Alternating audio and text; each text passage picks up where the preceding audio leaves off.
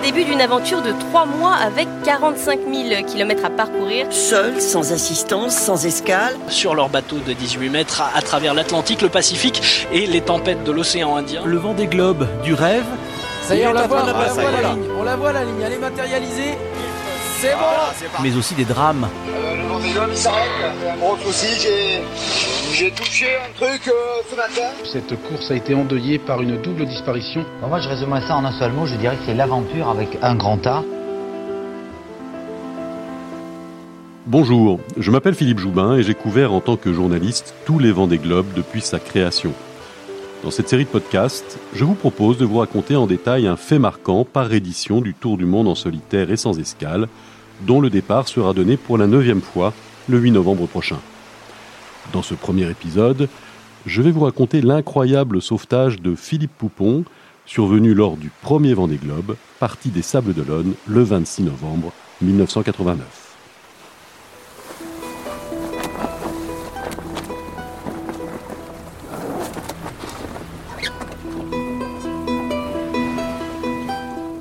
Mercredi 27 décembre 1989.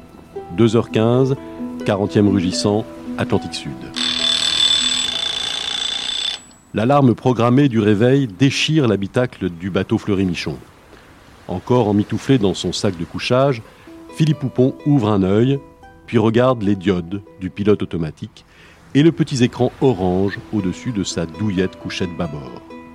Bien calé, il vient d'avaler 50 minutes de repos indispensable à bord de son bateau lancé dans les 40e rugissants. Mais il y a cette alarme. Alors le skipper s'extrait de son duvet bien chaud, s'assied quelques secondes sur le bord de la couchette pour vérifier le cap du pilote automatique, se frotte les yeux lourds de sommeil en prenant bien garde que le sel sur les paupières, résultat de cette giclée d'embrun qu'il a pris vers 1h du matin en manœuvrant sur le pont, n'y pénètre pas. Revêtu de ses seuls sous-vêtements en fourrure polaire, le marin se glisse derrière la table à cartes, véritable centre névralgique du bateau. À l'époque, voilà plus de 30 ans déjà, on comparait l'endroit avec un tableau de bord de Boeing. Les appareils électriques y clignotent, les chiffres défilent, vitesse du vent et du voilier, cap du bateau, direction de la brise. Un petit tour sur une molette, et le skipper réduit la brillance du faisceau vert du radar qui tourne sans cesse et balaye la nuit noire. Debout, il amortit naturellement les mouvements du bateau de ses genoux. Car la mer est rude, difficile, creusée. Voilà une dizaine d'heures qu'il est entré dans cette méchante tempête que la météo nationale avait annoncée. Car à l'époque, les seules prévisions disponibles sont celles de l'Institut français, qui n'a pas encore pris le nom de Météo France. Elles sont envoyées lors des vacations radio, ces échanges avec la Terre et le PC Course établi à Paris. L'anémomètre, ce petit appareil qui mesure la force du vent s'emballe. 43, 48, 50 nœuds, presque 100 km/h de vent. Sur l'échelle de Beaufort, cela représente force 9 à 10, soit entre fort coup de vent et tempête, selon la terminologie officielle. Le skipper regarde à l'extérieur à travers les hublots panoramiques de son habitacle. La nuit est noire de jet. Il distingue juste les feux de route, verts et rouges, à l'avant, dont les lueurs se réfléchissent dans les embruns. Les deux portes latérales donnant sur le cockpit sont bouclées. Et il entend en permanence le grondement incessant des vagues déferlantes qui brisent au cul du bateau, ainsi que le hurlement en continu du vent dans les câbles du gréement. 2h25. Même assis, Philippe Poupon a du mal à se maintenir. Ça secoue méchamment. Régulièrement, la coque se soulève à l'arrière, les traves plongent vers l'avant dans un creux entre deux vagues. Puis les 15 tonnes du bateau s'emballent, se dérobent accélérant sans retenue. 15, 17, 20 nœuds. Pour les coursiers de l'époque, cette vitesse est énorme. Au fur et à mesure de la vitesse qui s'accroît, la quille se met à vibrer. La vibration est sourde, pénible. Elle pénètre dans le bateau, dans le corps du marin. Le bateau multiplie ses glissades sur les déferlantes lorsqu'il se trouve au fond, entre deux vagues. La grand voile se dévente, puis se gonfle et claque avec fureur. 7 mètres, 8 mètres, 10 mètres. La houle est de plus en plus importante. Mais il faut tenir, tenir. Deuxième depuis plusieurs jours, Poupon fonce ces derniers temps sur le leader, Titouan Lamazou. Cette première édition du Vendée Globe s'est bien décantée. Sportivement, Cela tourne au mano à mano entre les deux hommes, car derrière, les autres ont été distancés, à commencer par Philippe Gentot, organisateur et compétiteur de ce premier tour du monde en solitaire et sans escale. Auréolé de ses deux victoires dans le Box Challenge, le tour du monde en solitaire, mais interrompu par trois escales, Gentot était peut-être le favori. Mais en endossant le costume d'organisateur de la course, il ne put mener la préparation technique adéquate et entra tardivement dans le match, laissant filer ses adversaires, à commencer par Lamazou et Poupon. Et voilà l'heure du duel arrivé. Si tout va bien, s'il ne cède rien, dans quelques heures, Philippe Poupon, le fin renard, régatier émérite, celui qui avait alors tout gagné, aura rattrapé Lamazou, le marin qui, lui, avait alors tout à gagner. C'est qu'il l'attendait, Filou, cette estocade, ce coup du roi. Prendre le commandement au sortir de cette tempête, ça aurait une sacrée gueule. Demain, au terme de cette nuit de bravade, de baston, de bagarre, Poupon devrait être en tête de ce premier Vendée Globe.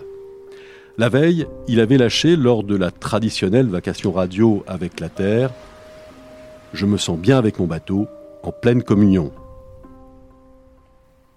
2h30. Soudain, Fleury Michon se dérobe. Le skipper, assis derrière la table à cartes, se cramponne. On ne va quand même pas partir au tas. Entre deux vagues, le monocoque plonge, accélère, accélère, accélère.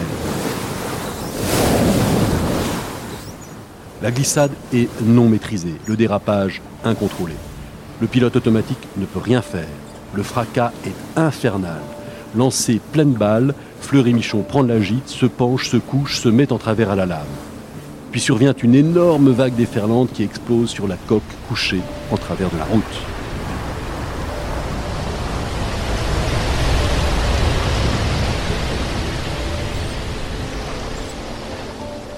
« 2h30, 3 secondes. Écrasé dans une coursive, Philippe Poupon accuse le choc et se dit immédiatement que le bateau va se redresser, que la quille, avec sa masse de plus de 5 tonnes de plomb, va faire son office et relever le bateau, que le safran, en touchant de nouveau l'océan, va replacer le voilier sur le bon chemin. Oui, il va bien revenir, il va se redresser, c'est ainsi que fonctionnent tous les monocoques. La loi de la gravité est faite pour cela. Mais les secondes passent. 10, 15, 20 secondes. Rien ne se produit, le bateau reste couché sur le flanc. Philippe Poupon se souvient de tous ces départs au tas qui ont émaillé sa carrière de coureur au large.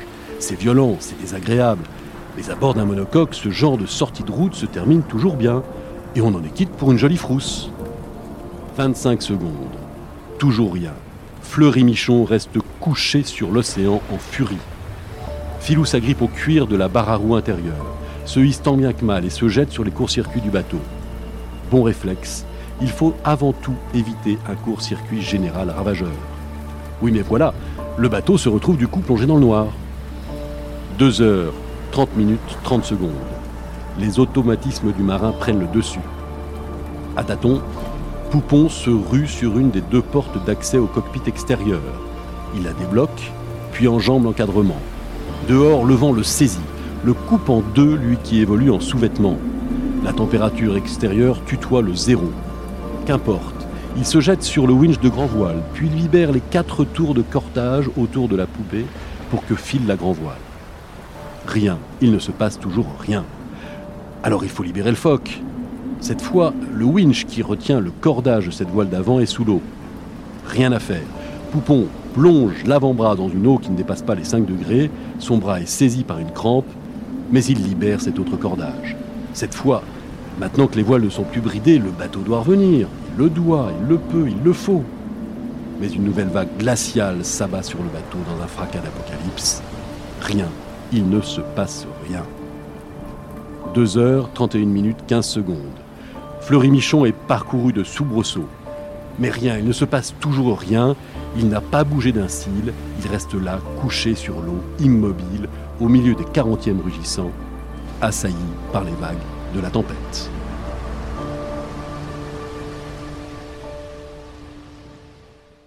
C'est par un dimanche glacial, un mois auparavant, que s'est élancé le premier Vendée Globe de l'histoire. Nous étions le 26 novembre 1989. Il est 15h16 lorsque Éric Tabarly donne le départ du Tour du monde en solitaire et sans escale depuis un bâtiment de la Marine nationale. Et dans un bel ensemble, 13 voiliers, menés par autant de marins, coupe la ligne de départ, direction le Grand Sud. Les interrogations étaient nombreuses. Dans l'histoire de la voile, presque aussi vieille que l'histoire de l'homme, il n'y avait eu qu'une seule tentative similaire, en 1968, 21 ans auparavant.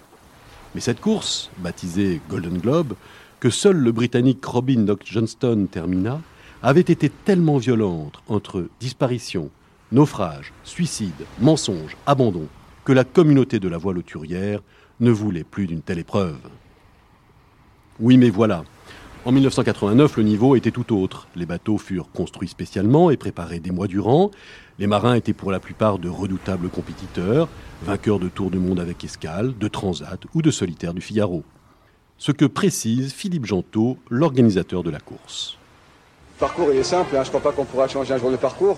Il faudra garder cet esprit justement en fait euh, euh, qui fait de cette course euh, une aventure avant tout, c'est-à-dire pas d'assistance, un homme seul avec son bateau et qui se débrouille tout seul face aux éléments. Je crois que c'est ça vraiment, je dirais, qui a aux gens en fait, hein, parce que là il n'y a pas de, a pas de tricherie quoi en fait. Et, face à face à un truc qui casse, eh bien, je dirais que le plus pauvre ou le plus riche euh, est à la même échelle. C'est-à-dire que vraiment, une fois la ligne de départ franchie, tout le monde est à égalité. Et c'est ce qui fait, je crois, de cette course une, une belle épreuve. Pourtant, dans les discussions qui fusaient dans les bars du port des Sables d'Olonne, lors des infinies nuits d'avant-course, on ne parlait pas compétition, on parlait aventure. Comment les organismes et les mentales allaient-ils tenir de par les océans les plus tempétueux de la planète? Combien de marins allaient revenir? Les reverrions-nous tous? Combien allaient disparaître à jamais? Y en aurait-il un seul pour ne serait-ce que terminer? Ambiance, jeu du cirque. Et lors de la nuit glaciale précédant le départ, lorsque les équipes techniques des marins transbordaient la nourriture sur les bateaux en dérapant sur le ponton couvert de glace, les mines étaient sombres, le silence était le maître. Comme l'a joliment écrit Michel Desjoyaux dans les préfaces du livre La légende du vent des globes, personne n'avait de certitude, le doute était omniprésent et personne ne s'y trompait. Ils ne savaient pas où ils allaient. Mais d'emblée, la magie est en rendez-vous. L'alchimie entre ces 13 navigateurs solitaires et le grand public fonctionne. La couverture médiatique se révèle immédiatement très importante. Depuis la table à cartes de son voilier, baptisé UAP 1992, Jean-Yves Terlin se prête narquois au petit jeu de la médiatisation, tout en allumant une cigarette. Tendez bien l'oreille. Pourquoi est-ce qu'on fait le con devant une caméra? Parce qu'on est timide, parce qu'on est pudique, et parce qu'en plus, on voudrait, on voudrait, enfin on voudrait, pas on, moi, les gens pour qui ces trucs sont faits, voudraient que je leur explique le pourquoi, du comment, de machin, de pourquoi euh, faire le tour du monde sur un bateau à voile, tout seul, tant d'escale, gna gna gna gna gna je n'en sais rien. Je n'en sais rien. Ou si je le sais, je le sens, je le ressens. Et pour... Euh, je le ressens, voilà. Le premier mois de course permet à l'épreuve de peu à peu se décanter, mais sans abandon néanmoins. Les premières avaries, elles, n'ont pas attendu. Jean-François Coste est rapidement revenu au Sable d'Olonne, puis repart. Plus grave, dès le deuxième jour, Philippe Gentot casse le vide mulet, cette indispensable pièce de liaison entre la baume et le mât. Fidèle à son image de coureur aventurier façon MacGyver, Gentot répare lui-même en taillant une pièce d'aluminium. Mais il traînera cette avarie tout le tour durant, tel un boulet. Après l'équateur, Pierre Folenfant se rend compte que sa barre est devenue excessivement dure. Du coup, les pilotes automatiques ne tiennent pas le choc. En se penchant à l'extérieur de son bateau, le skipper de TBS Charente-Maritime se rend compte qu'il manque une partie du safran, cette pale immergée qui assure la direction du voilier. Qu'importe, il continue. Patrice Carpentier casse lui la baume de son bateau. Il répare. Jean-Yves Terlin se bat avec ses pilotes automatiques, mais ne songe pas encore à s'arrêter. Quant à Loïc Perron, le 1er décembre, il fête joyeusement son 30e anniversaire depuis le carré de son voilier. Bon, alors voilà, j'ai 30 balais mes enfants. Et alors? Ça arrive à tout le monde, ça fait pas mal, vous inquiétez pas. Alors, champagne, je sais pas si vous voyez. Voilà, voilà. Champagne pour tout le monde. Mais en cette nuit du 27 décembre, le premier très gros coup dur s'abat sur l'un des favoris. Retour à bord de Fleury Michon, toujours collé à l'eau sur le flanc bâbord. Philippe Poupon ne comprend toujours pas pourquoi son magnifique catch ne se redresse pas. Du coup, le doute s'installe et la peur s'immisce. Régulièrement, il entend une déferlante arriver, puis éclater sur la coque en perdition. L'eau pénètre à l'intérieur en giclant par un aérateur. Le skipper ne croit plus au redressement de son voilier. Le voilà maintenant qui attend le retournement total, le chavirage. La coque se soulève sous les coups de boutoir de chaque vague. 2h35. Aux abois, le skipper se rue sur les vannes de ballast. Ces énormes réservoirs d'eau de mer sont remplis ou vidés en fonction des besoins de stabilité des bateaux, un lest liquide en quelque sorte. Poupon ouvre la vanne du ballast placé sur le flanc au vent du bateau, libérant 2500 litres d'eau d'un coup. Puis il se jette sur une deuxième vanne pour vidanger ce lest liquide et ainsi alléger le voilier. Là, il devrait enfin se relever. Rien. Il n'en est rien. Puis il actionne d'autres vannes, d'autres évents pour essayer de remplir des ballasts, sous le vent cette fois, qui devraient aider le redressement. Mais rien, désespérément rien. Le temps passe, les déferlantes se fracassent sur le bateau couché et la peur s'installe, insidieuse. Filou enfile une combinaison de plongée pour se sentir mieux armé, de manière à lutter contre le froid et le naufrage s'il doit survenir. Par-dessus, il place une mini bouteille de plongée qui doit lui permettre, dans le pire des cas, de tenir 10 minutes sous l'eau. Le temps passe, le froid l'engourdit, la fatigue le submerge, la peur est là. À l'aube du 28 décembre, un triste ciel gris s'étend sur l'océan. Mais fort heureusement, le vent s'est calmé et la mer, toujours forte, ne déferle plus pour autant. Le skipper, qui a essayé toute la nuit toutes les solutions pour que son bateau retrouve son équilibre, a peu à peu compris que sans aide extérieure, il ne pourrait rien faire. Appeler le PC Course à Paris et demander de l'aide? C'est tout ce qu'il reste à faire donc. Mais dans cette nuit de folie, la radio dite BLU, à très longue portée, a été noyée. Elle est hors service. À 8h33, Philippe Poupon déclenche les boutons Mayday de ses deux balises satellites, Argos et Sarsat. Il vient officiellement de demander assistance. Paris, 28 décembre, 11h50. Le téléphone du PC Course, installé sur une péniche sur la Seine, retentit. C'est le Cross Etel. Cross comme centre régional opérationnel de surveillance et de sauvetage, basé à Etel, dans le Morbihan. Via les relais satellites, les marins de quart au centre morbihanais viennent de recevoir un signal de détresse émis à 8h33, émanant de Fleury-Michon, et préviennent la direction de course. Deux heures plus tard, les techniciens de CLS Argos à Toulouse confirment le signal. Il faut maintenant organiser les secours. Les autres concurrents sollicités n'hésitent pas. Vendéned, Gauthier, Folenfant, Gentot se déroutent. Mais surtout, Loïc Perron, le plus proche de Fleury-Michon. Devant, Titouan Lamazou, lui, ne peut pas rebourser chemin. Il vient de vivre la même tempête d'horreur que Poupon. Il s'en tire avec de lourdes avaries, colonnes de moulins à café arrachées et lattes de grand voile cassées. Mais en plus, il se retrouverait face au vent et à la mer, condition infernale.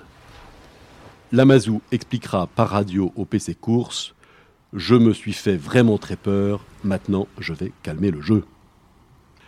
Le premier sur zone devrait donc être Loïc Perron, mais il doit arriver que le 29 en milieu de journée. À bord de Fleury-Michon, toujours couché sur l'océan à 110 degrés, les deux mains dans l'eau, Poupon passe une deuxième nuit infernale. Le froid est intense, rien n'est sec, et il n'a rien d'autre à faire qu'espérer que les messages de ses balises ont été bien reçus. Et donc que le sauvetage s'organise, mais ce qu'il ne peut pas savoir. 29 décembre, il est 8h23 lorsqu'un imposant avion Hercule C-130, dépêché par l'armée sud-africaine, repère Fleury-Michon après un vol de 6 heures et presque au bout de son rayon d'action.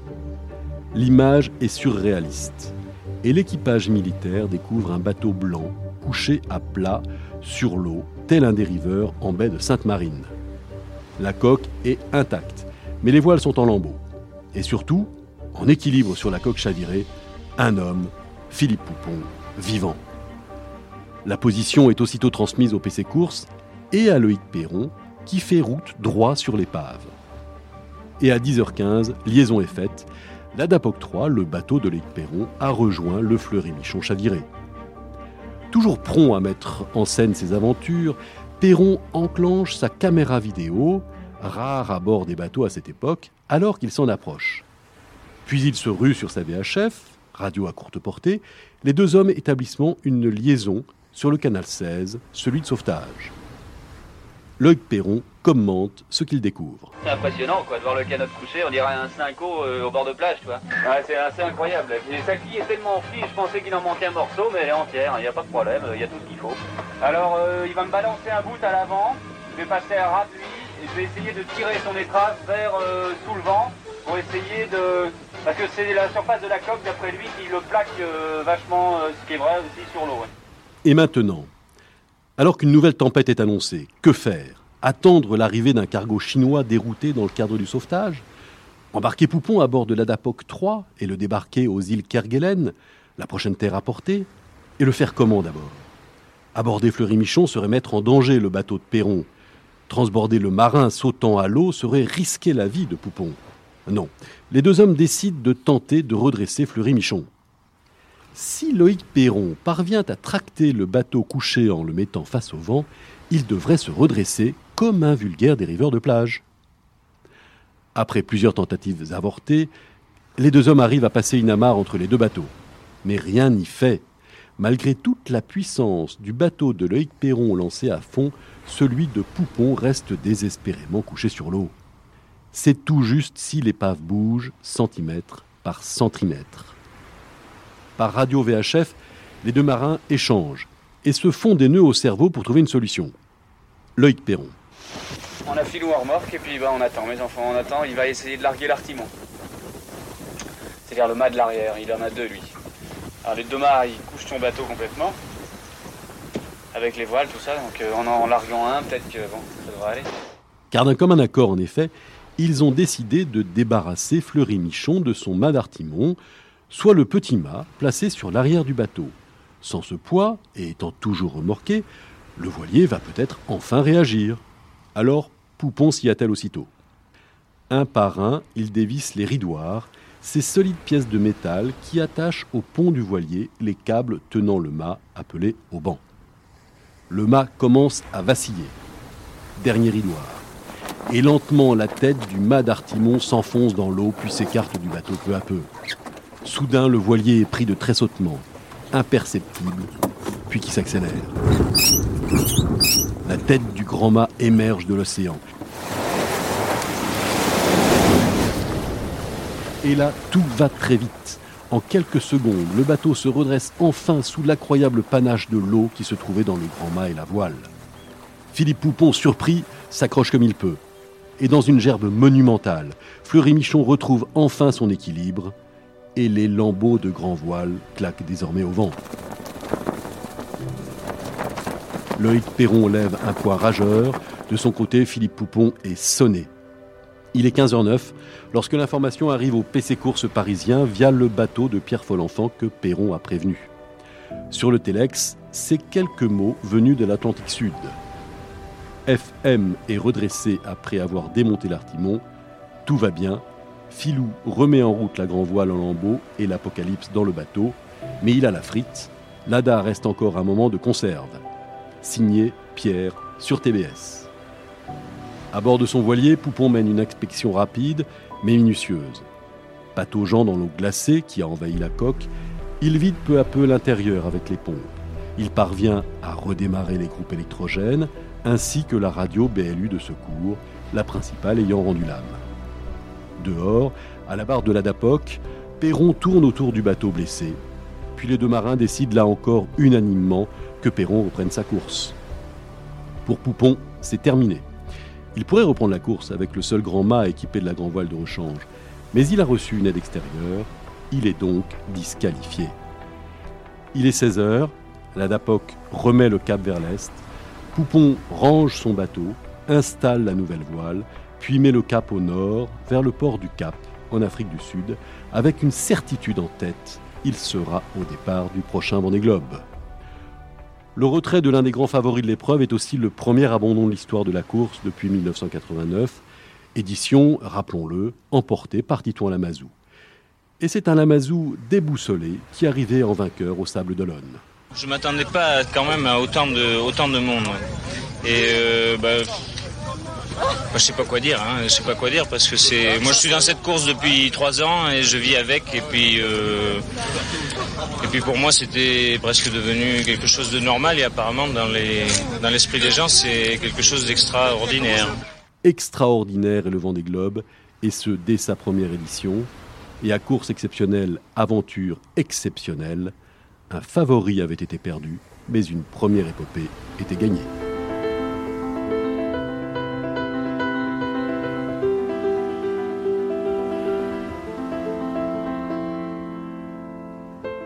Revivez toutes les aventures du Tour du monde en solitaire dans La légende du Vendée Globe, un livre écrit par Philippe Joubin aux éditions Albin Michel avec Ouest France.